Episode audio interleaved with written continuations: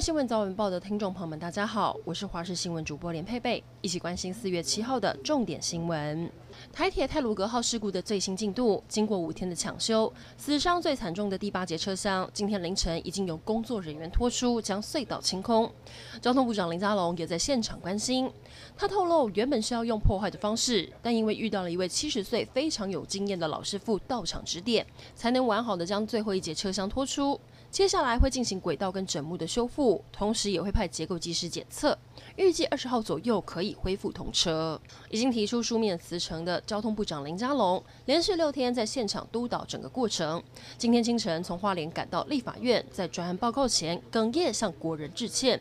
蓝绿党团也各自提出临时提案，不但要求成立专案调阅小组，也要求限期查明真相。这一回台铁泰鲁阁事故的罹难者，就读国立体育大学的张恩祥、张云兄妹，跟着爸妈返乡扫墓，没有赶上原定列车，买了站票搭上泰鲁阁。除了张妈妈之外，全都在意外中罹难。上午举办追思会，张妈妈心碎到快要站不住，体大的师生都来送别，纪念册上写满了大家的思念。昨天四月六号，台中开始公五停二限水。不过在限水之前，就有很多民众抢买水塔备水，业者订单接不完。不过有民众直击，有一辆大货车载了大约十个大水塔，开在台七十四线快速道路上，结果疑似没有捆绑固定好，其中一个水塔掉下来，驾驶为了捡水塔，还在快速道路上违规倒车，危险的画面全被拍了下来。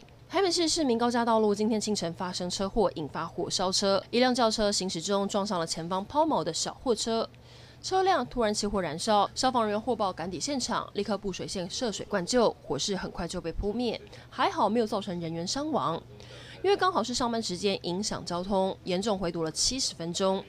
轿车驾驶表示，因为阳光太刺眼了，看到前方小货车的时候已经来不及。下车之后，车头开始起火燃烧。警方还要进一步了解事故原因。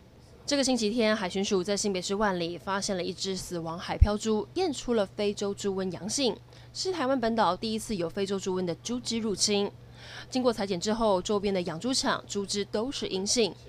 农委会主委陈吉仲表示，初步可以放心。另外，台湾出口的凤梨频频出现黑心不甜的投诉，重挫台湾凤梨的商誉。陈吉仲表示，已经查出黑心跟当地冷链解冻方式错误有关，已经请当地业者改善。国际消息来关心，阿斯特捷利康 AZ 疫苗跟血栓究竟有没有关？疫情指挥中心的专家小组咨询委员李秉颖认为，大规模接种疫苗之后，这样的状况无可避免，但不见得有因果关系，更与疫苗的安全性无关。欧洲药品管理局在这几天就会公布 AZ 疫苗的最新评估。然而，就在欧洲国家对疫苗问题争论不休时，其他国家像是委内瑞拉还有秘鲁等国，却面临医疗物资短缺、疫苗严重不够的困境。他们走上街头抗议，希望可以获得帮助。以上整点新闻，感谢您的收听，我们再会。